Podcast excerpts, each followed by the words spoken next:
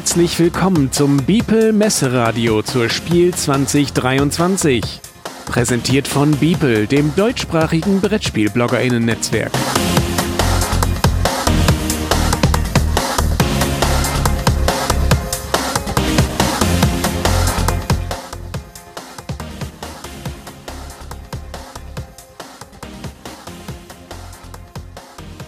Hallo, ähm, wir sind hier wieder beim Bibelradio und in fast guter alter Tradition habe ich die Inga Keutmann vom Feuerland Verlag wieder am Mikrofon. Hallo zusammen. Wir möchten natürlich äh, auch über die Messe sprechen. Ähm, ein paar Sachen ändern sich ja nicht. Halle 3 äh, scheint es jetzt geblieben zu sein bei euch. Ne? Also ihr seid wieder in Halle 3. Ja, das ist richtig. Wir sind wieder in Halle 3.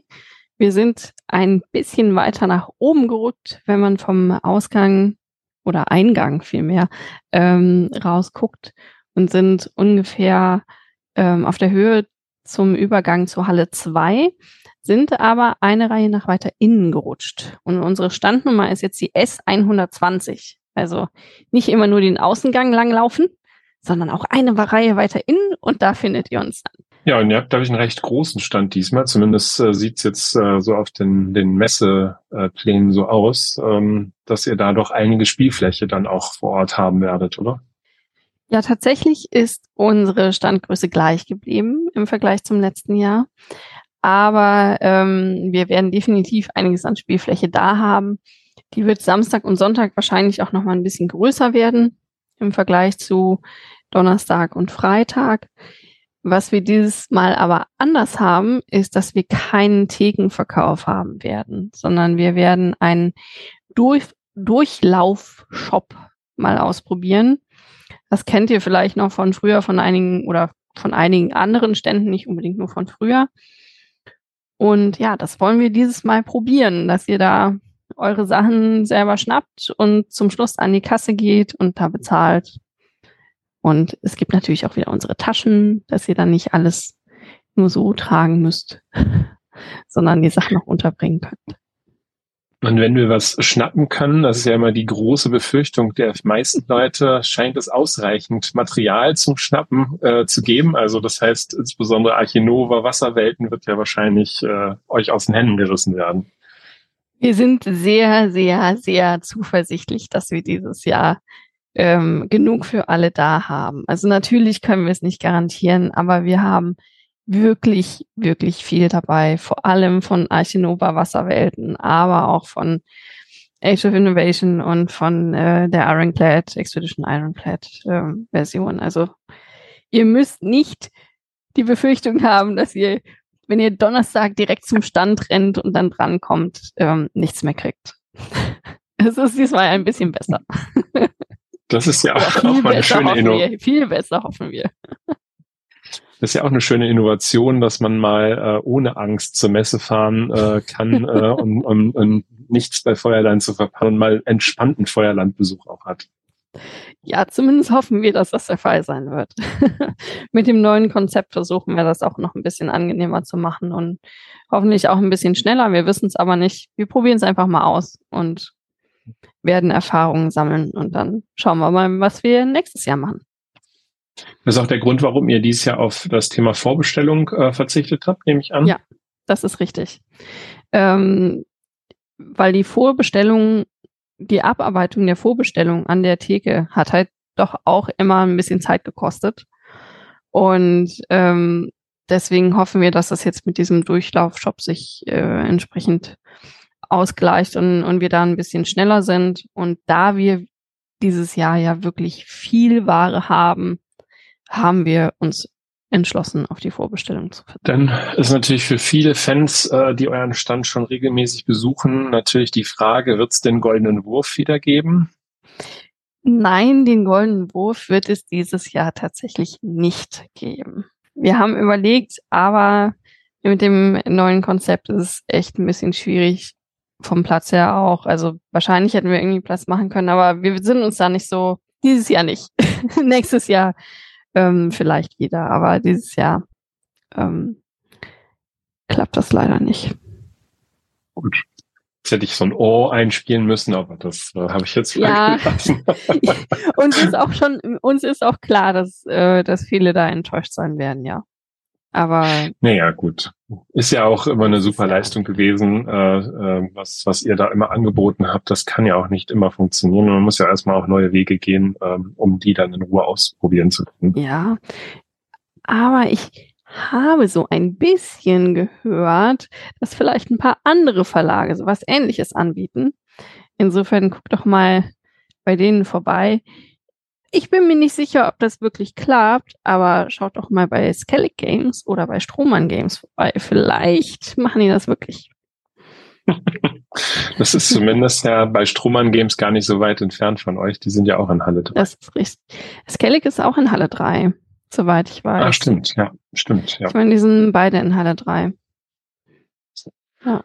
Ähm, wenn man bei euch spielen will, äh, gab es bisher ja auch immer den Service, dass man sich Plätze sichern konnte. Ähm, das heißt, in, äh, morgens früh irgendwie ab 10 in der Liste eintragen und hatte dann zu einem gewissen Zeitpunkt einen Platz sicher. Ähm, verfolgt ihr das Konzept weiter? Ja, wir verfolgen das Konzept weiter. Es ähm, wird weiterhin Listen geben, die wir morgens um 10 aushängen. Nicht für alle Spiele.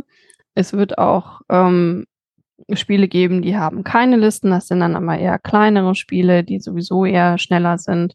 Und für die großen Spiele wie Age of Innovation und Expeditions wird es sowohl Liste geben als auch freie Tische.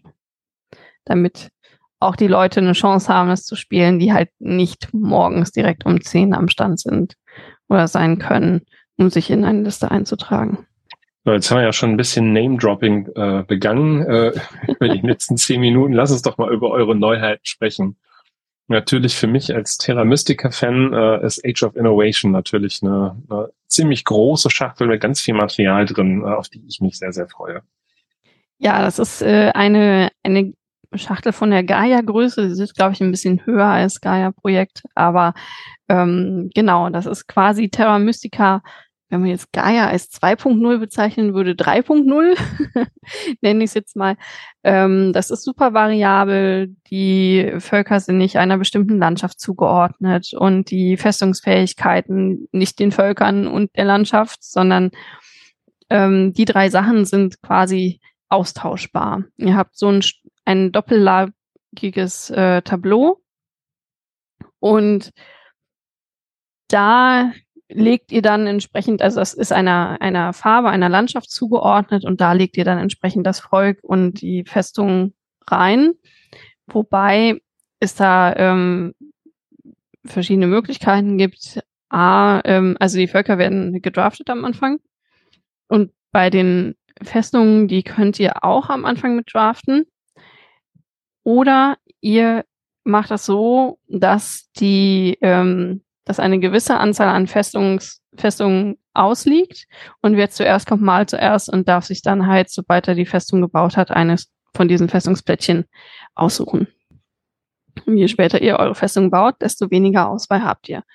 Sind natürlich jetzt nicht nur fünf Festungen drin und fünf Völker, sondern es sind deutlich mehr drin, damit ihr natürlich auch mehr Auswahl habt.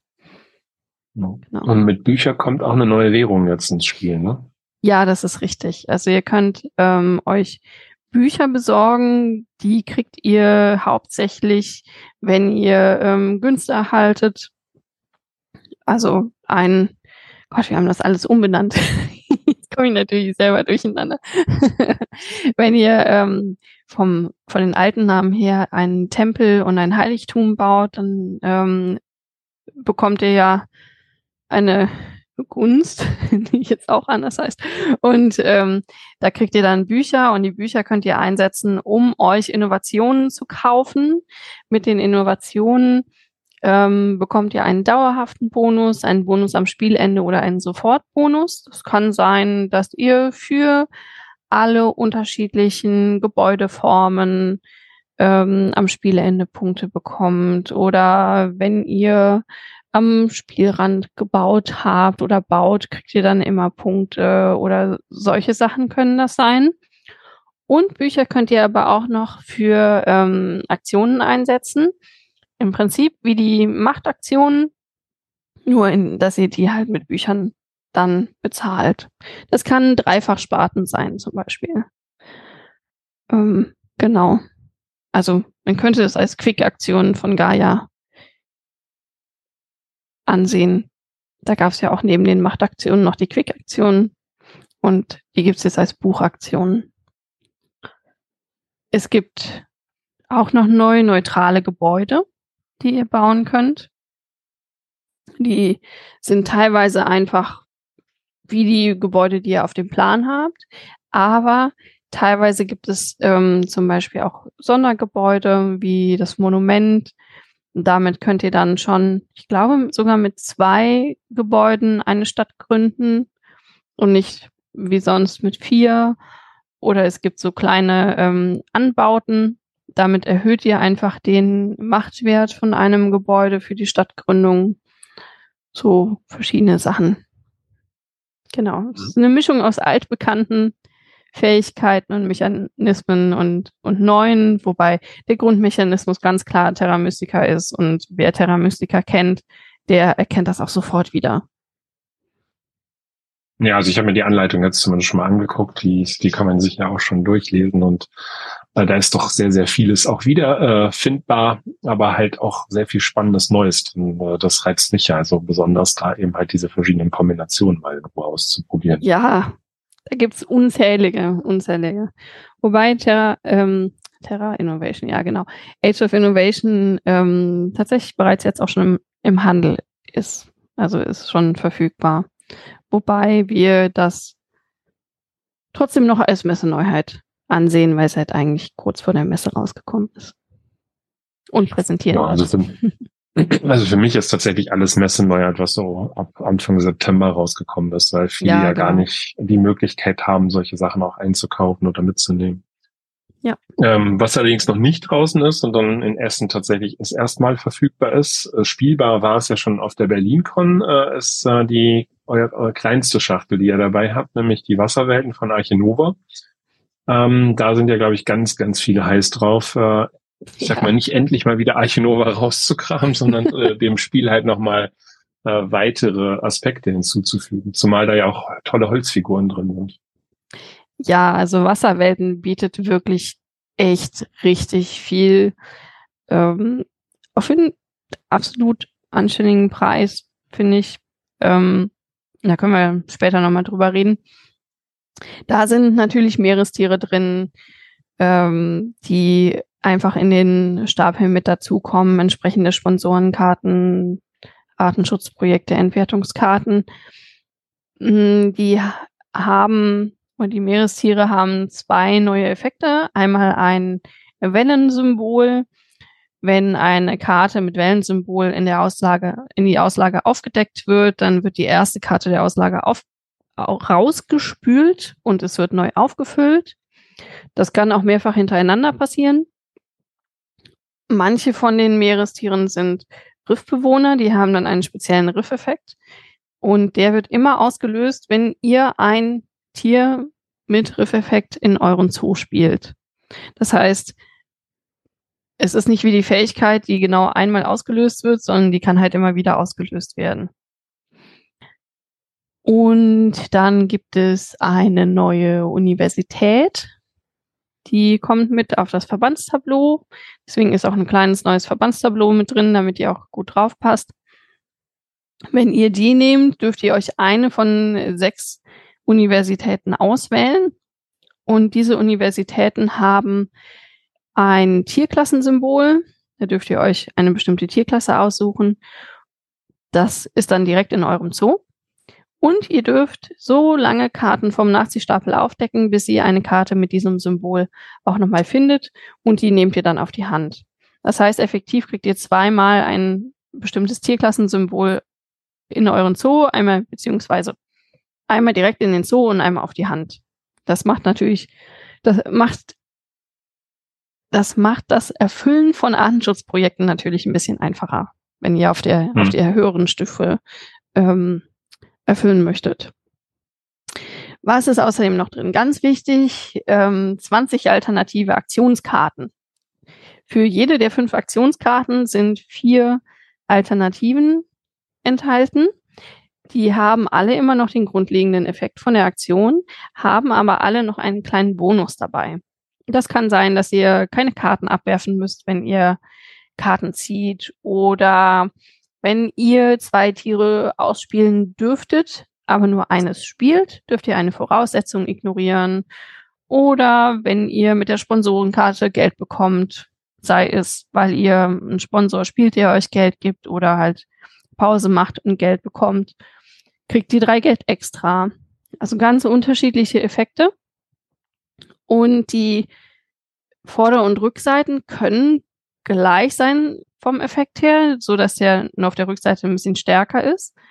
Oder ist es ein anderer Effekt? Das heißt, ihr müsst euch immer entscheiden, hm, vielleicht passt jetzt für meine Strategie ja der Effekt auf Stufe 1 besser als der auf Stufe 2. Dann werte ich halt lieber eine andere Karte auf als diese Karte. Hm. Und ähm, am Anfang bekommt jeder davon, also werden drei gedraftet und jeder behält zwei. Und da werden die normalen Aktionskarten dann gegen ausgetauscht. Das heißt, ihr startet auch nochmal unterschiedlicher als vorher.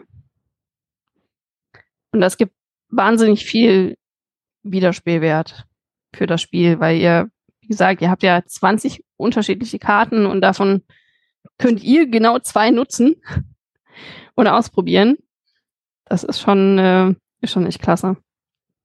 Und das bei einem Spiel, wo der Wiederspielreiz bisher ja so schwach war. ja, also ganz furchtbar. Und dann ist noch ein bisschen, ich nenne es jetzt mal Deko mit drin. Ähm, es sind noch äh, für jede Leiste Holzteile drin, also ein kleiner Marker für die Attraktionsruf und Artenschutzleiste in jeder Farbe, die ein bisschen hübscher sind als die alten. Und dann sind noch kleine Tiere drin, pro Farbe ein Tier in ja ein unterschiedlich. das ist so, ich, ich komme da immer ins Schwimmen, wenn ich das erklären soll. Also jede Farbe hat sieben Tiere, aber alle von einer Art. Kommt das so rüber? Ich glaube.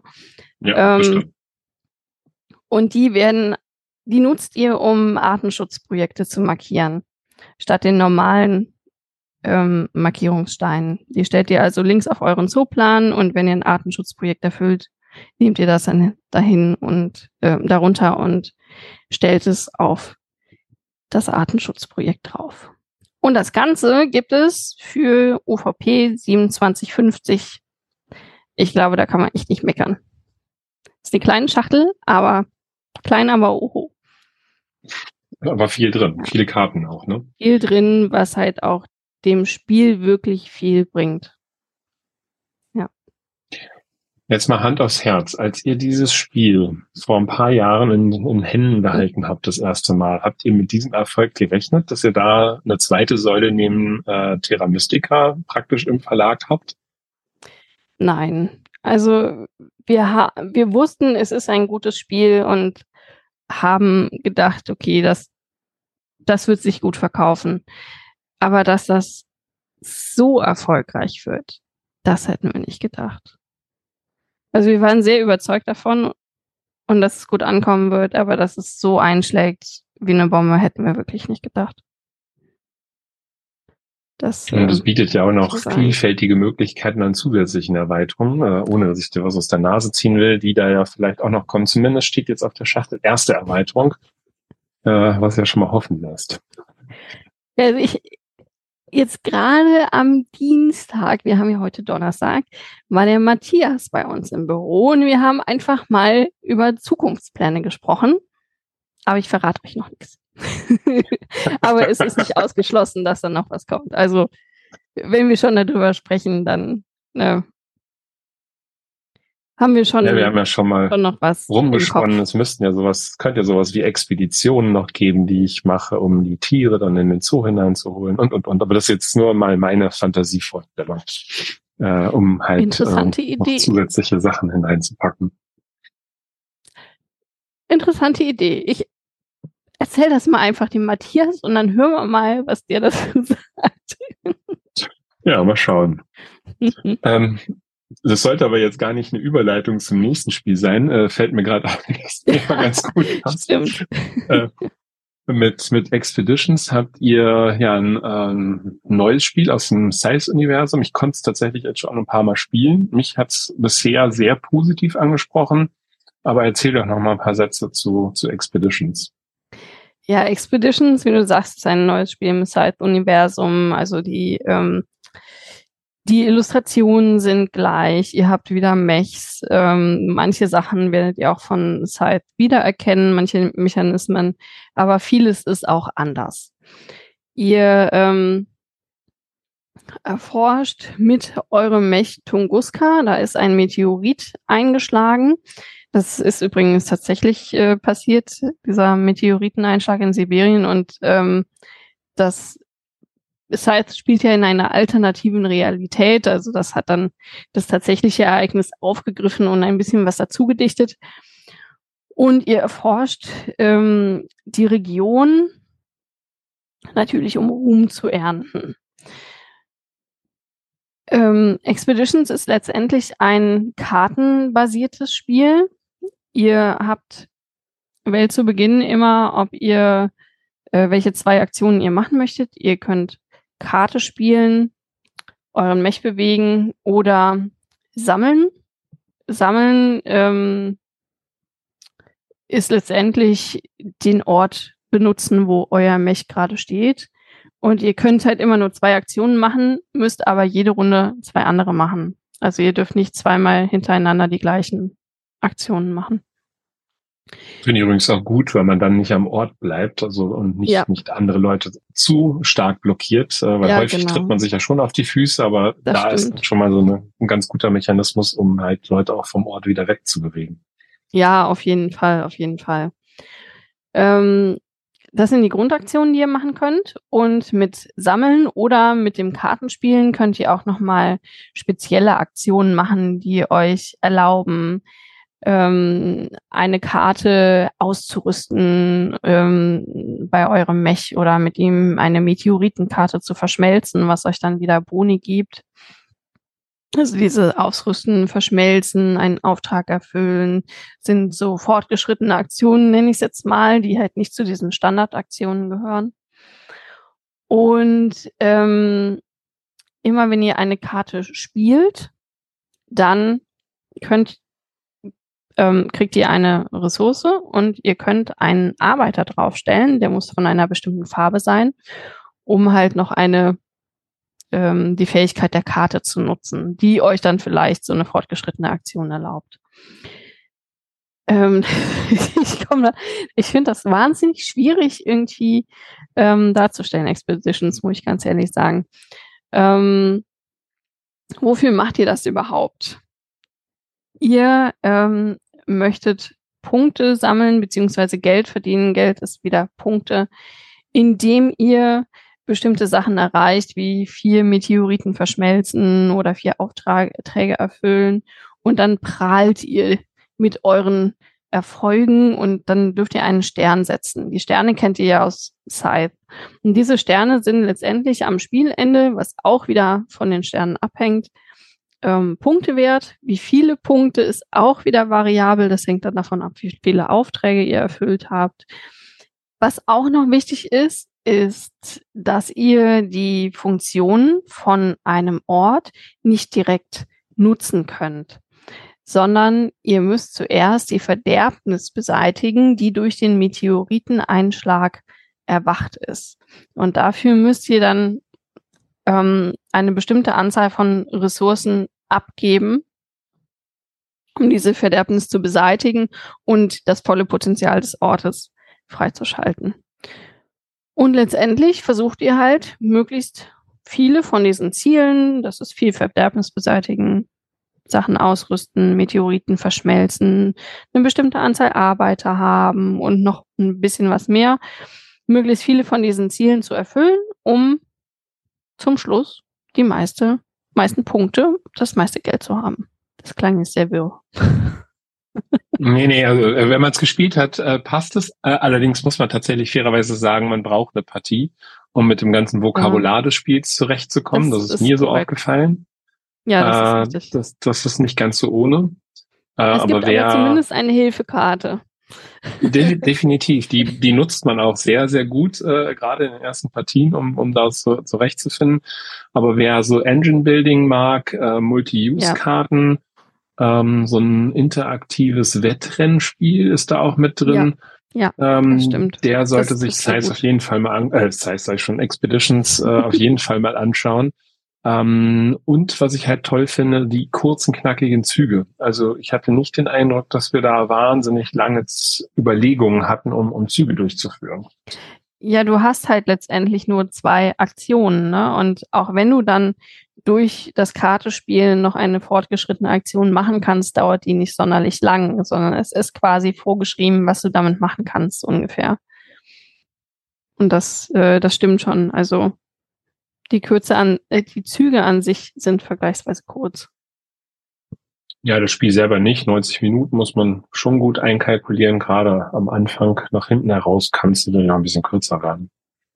Ja, das stimmt. Wobei ähm, man da auch wirklich sagen muss, wenn du jetzt eine Person mehr bist, dann schlägt das auch wirklich schon deutlich auf die Spielzeit drauf. Ich meine, ja, das ist bei den meisten Spielen unserer Spiele so, aber da ist mir auch nochmal speziell aufgefallen. Ja.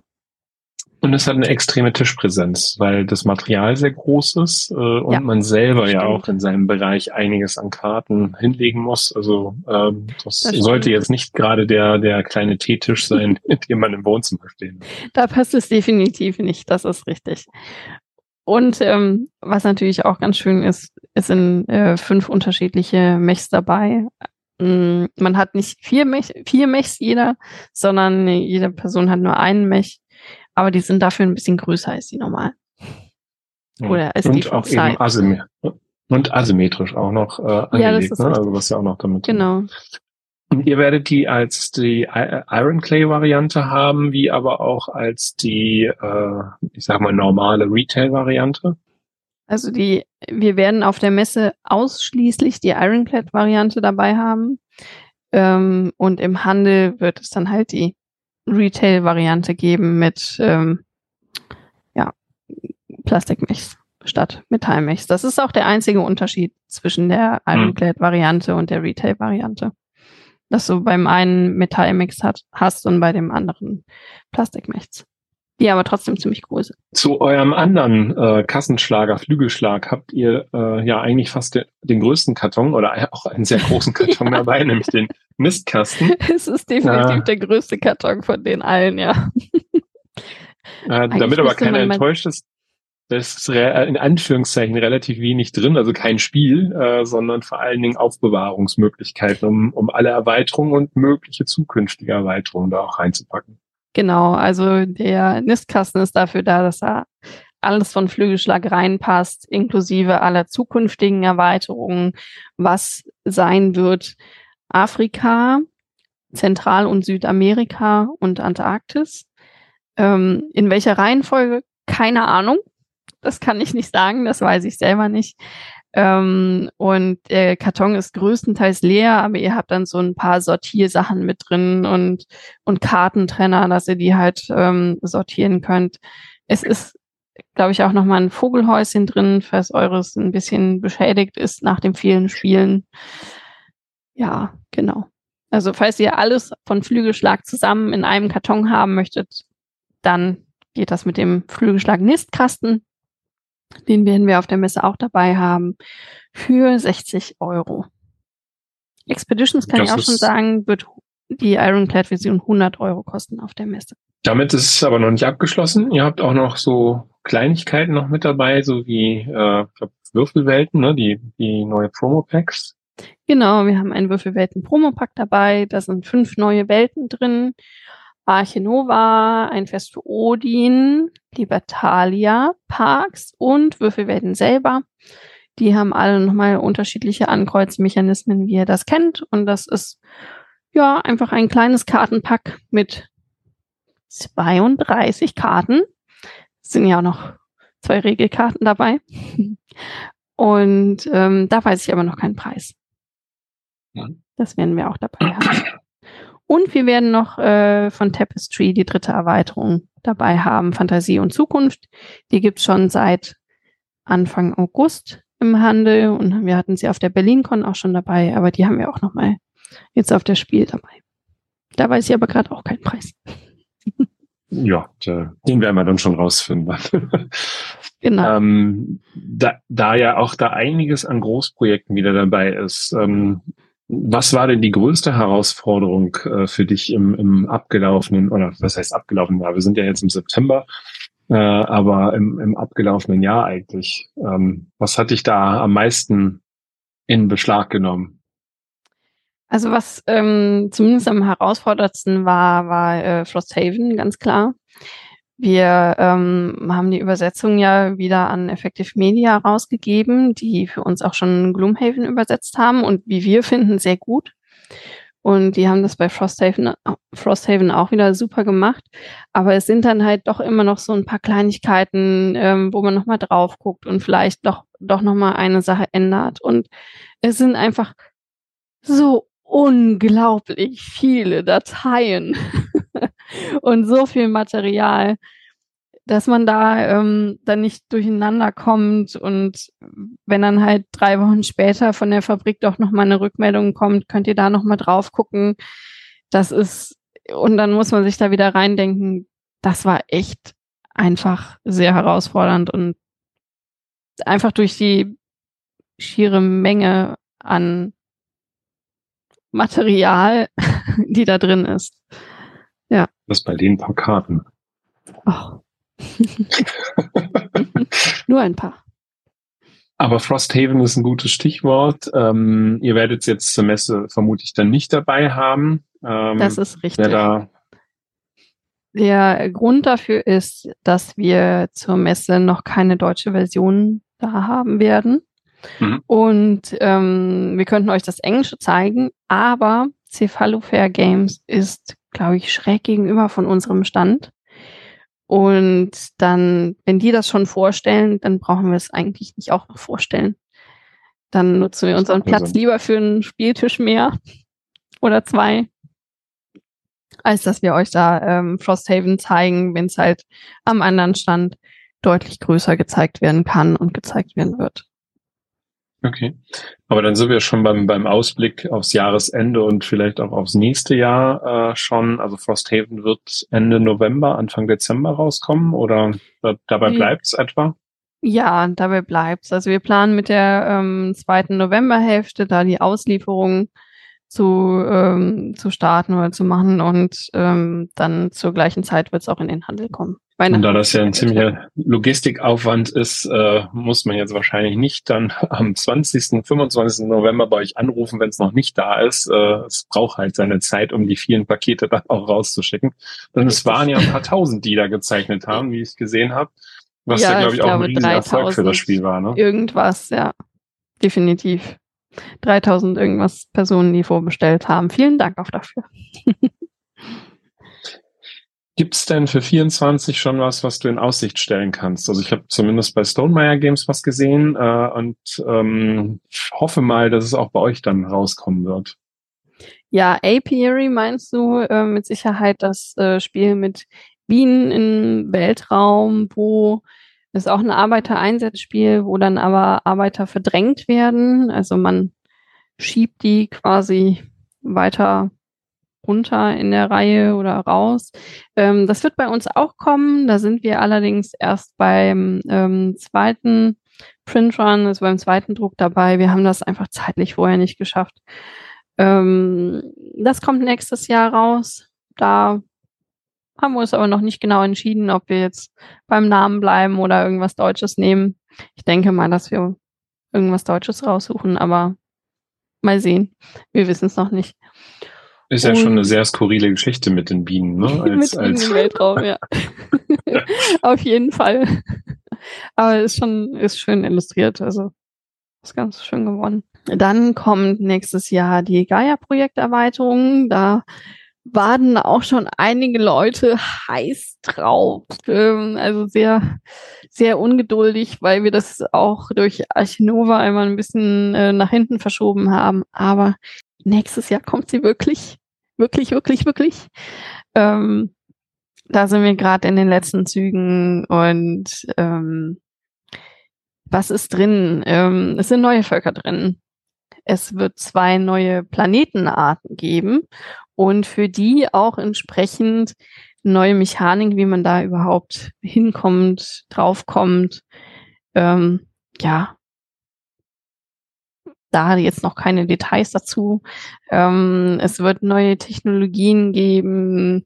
Also ist auch wieder, wieder einiges drin. Und ähm, wir haben jetzt nochmal einen ausgiebigen letzten Test im November und dann, sie ist aber schon in der Illustration, also die kommt dann wirklich nächstes Jahr. Gut, wir schon mal mit, mit großer Zuversicht einen Haken dran machen. Ja, prima. Vielen Dank auf jeden Fall. Ja, gerne. Und dann arbeiten wir aktuell noch am Nachfolger von Glasstraße. Black Forest soll der heißen. Ähm, ja, wir hoffen und versuchen auf jeden Fall, dass der nächstes Jahr kommt. Und sind eigentlich auch guter Dinge, aber man weiß ja nie, was passiert, ob da nicht doch noch irgendwas dazwischen kommt. Und ansonsten mal gucken. Vielleicht noch für ein Fest für Odin die Dänen oder von einem Fest für Odin die Dänen. Das äh, wissen wir aber auch noch nicht so genau. Also nächstes Jahr werden wir dann mehr sagen können, was wirklich kommt. Aber Apiary und die Gaia-Erweiterung, die sind ziemlich sicher. Ich glaube, man unterschätzt auch immer als als Fan oder ähm, jetzt, äh, ich glaube, ihr habt eine sehr große Community, die Feuerlandspiele halt lieben, äh, was eben halt für Arbeit dahinter steckt und dass ihr ja, ja. auch, ähm, das machen andere Verlage sicherlich auch, aber ich, ich weiß bei euch eben halt ganz besonders, auch eben hohen Qualitätsanspruch an eure Produkte habt und äh, dann auch lieber sagt, nee, das ist noch nicht äh, so, wie wir es haben wollen und äh, wir drehen dann noch mal ein, zwei extra Runden und dann dauert es halt auch ein Stück weit länger. Das muss man halt dann in Kauf nehmen, dafür hat man dann aber auch ein exzellentes Produkt in der Hand. Ja, also das ist tatsächlich unsere Philosophie, dass wir ähm, versuchen, ein möglichst gutes Produkt rauszukriegen und ähm, entsprechend kann es dann halt auch mal nochmal eine extra Runde drehen oder ähm, bei der Gaia-Erweiterung war es dann zum Beispiel auch so, wir sind halt nur mittlerweile jetzt fünfeinhalb Personen und wir können auch nur eine gewisse Anzahl an Projekten pro Jahr stemmen. Und da lag dann die letzten zwei Jahre der Fokus auf Archinova und dadurch hat sich dann halt Gaia-Projekt verschoben, weil wir einfach nicht beides gleichzeitig machen konnten. Dementsprechend dauert es halt manchmal ein bisschen länger, aber wir versuchen dann auch ein möglichst gutes Produkt ähm, euch, euch auf den Markt zu bringen. Ja.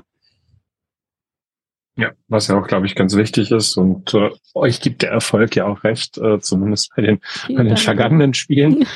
und äh, ja, also ich, ich finde das halt auch immer äh, wichtig halt zu erwähnen, weil ich weiß, dass die Leute mit den Hufen scharen äh, und gerne dann das neue Spiel in Händen halten wollen. Auf der anderen Seite haben sie aber auch den, den Anspruch, ein gutes Spiel in Händen zu halten. Ja, und ja. Äh, ein Trade-off muss man da an der Stelle halt auch für sich äh, wahrnehmen. Ja, prima. Dann äh, danke ich dir äh, für die Einblicke in, in äh, eure Messevorbereitung und das, was ihr auf dem Stand haben äh, werdet, äh, plus einen kleinen Ausblick für 2024 und äh, wünsche dir eine wunderschöne Messe, einen tollen Erfolg äh, mit eurem neuen Konzept, auch mit dem Durchlaufkonzept. Und äh, ich denke mal, wir Dank. sehen uns mit Sicherheit äh, auch vor Ort. Ja, bestimmt. Ich freue mich äh, auch über jeden und jede, die bei uns am Stand vorbeikommen. Halle 3 S120 und ähm, euch auch allen eine tolle Messe. Prima, vielen Dank. Gerne, danke dir auch.